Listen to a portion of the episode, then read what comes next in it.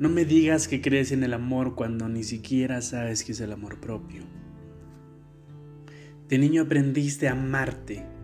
Te considerabas hermoso e importante, algo natural en aquel entonces. Luego aprendiste a pensar en los demás antes que en ti mismo. La desconfianza en ti mismo entró en pleno apogeo y con el pasar de los años se hace cada vez más fuerte.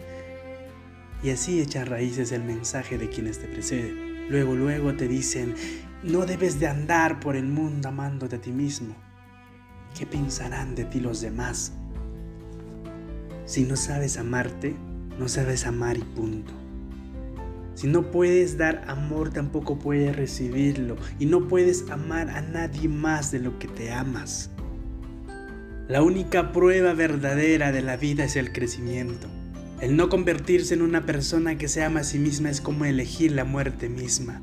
Al amarte a ti mismo no exiges el amor de los demás y no hay ninguna necesidad de convencerlos. Aprende a amarte logras amarte y de pronto eres capaz de amar a los demás. Y eres capaz de hacer cosas por los demás al poder dar y hacer cosas por ti mismo primero que nada. Es probable que te hayas infectado del virus del autodesprecio. Y la única vacuna conocida es una buena dosis de amor propio o amor a ti mismo. Eres un ser humano y estás vivo. Es todo lo que necesitas. Amarte no es esperar que te elijan, es ser el elegido que se elige a sí mismo. Amarte es creer en tu capacidad cuando nadie más lo hace. Es apostar por ti cuando el mundo te da por muerto.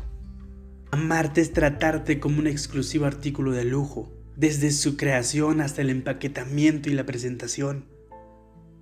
Amarte es tomarte muy en serio tu opinión y más que ninguna otra.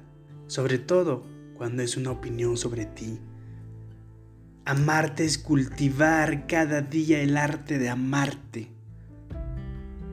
Amarte es entender que has de amarte como si tu vida dependiera de ello, porque depende de ello. Amate tanto como si tu vida dependiera de ello, porque depende de ello.